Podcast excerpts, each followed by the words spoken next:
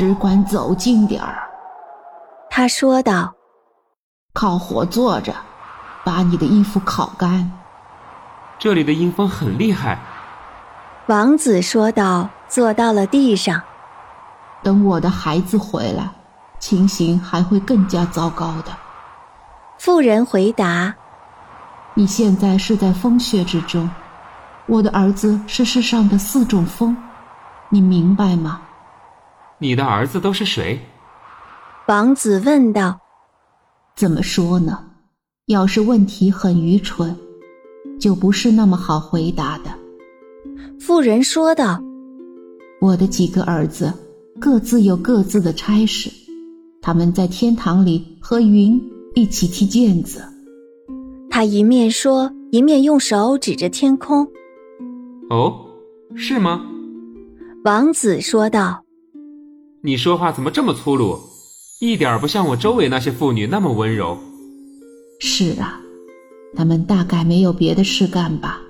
我可得厉害一点，才能管住我的几个儿子。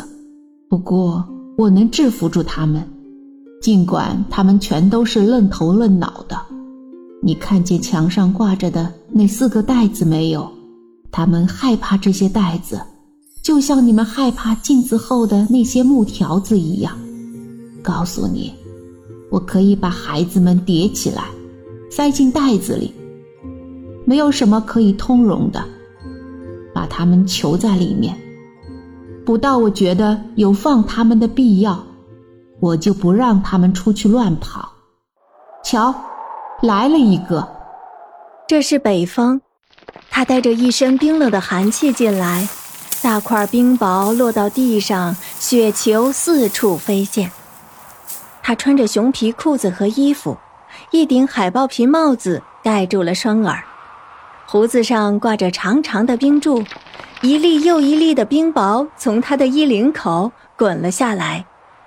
不要马上烤火，王子说道：“您的脸和手会被冻坏的。”冻坏，北风说道，高声笑了起来。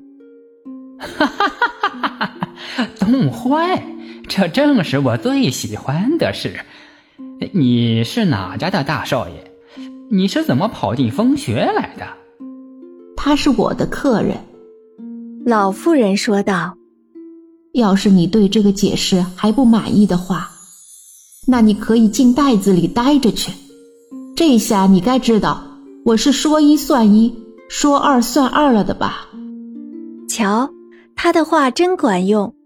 北风先讲述了他从哪里回来，在过去差不多一个月的时间里，他又跑到了哪些地方。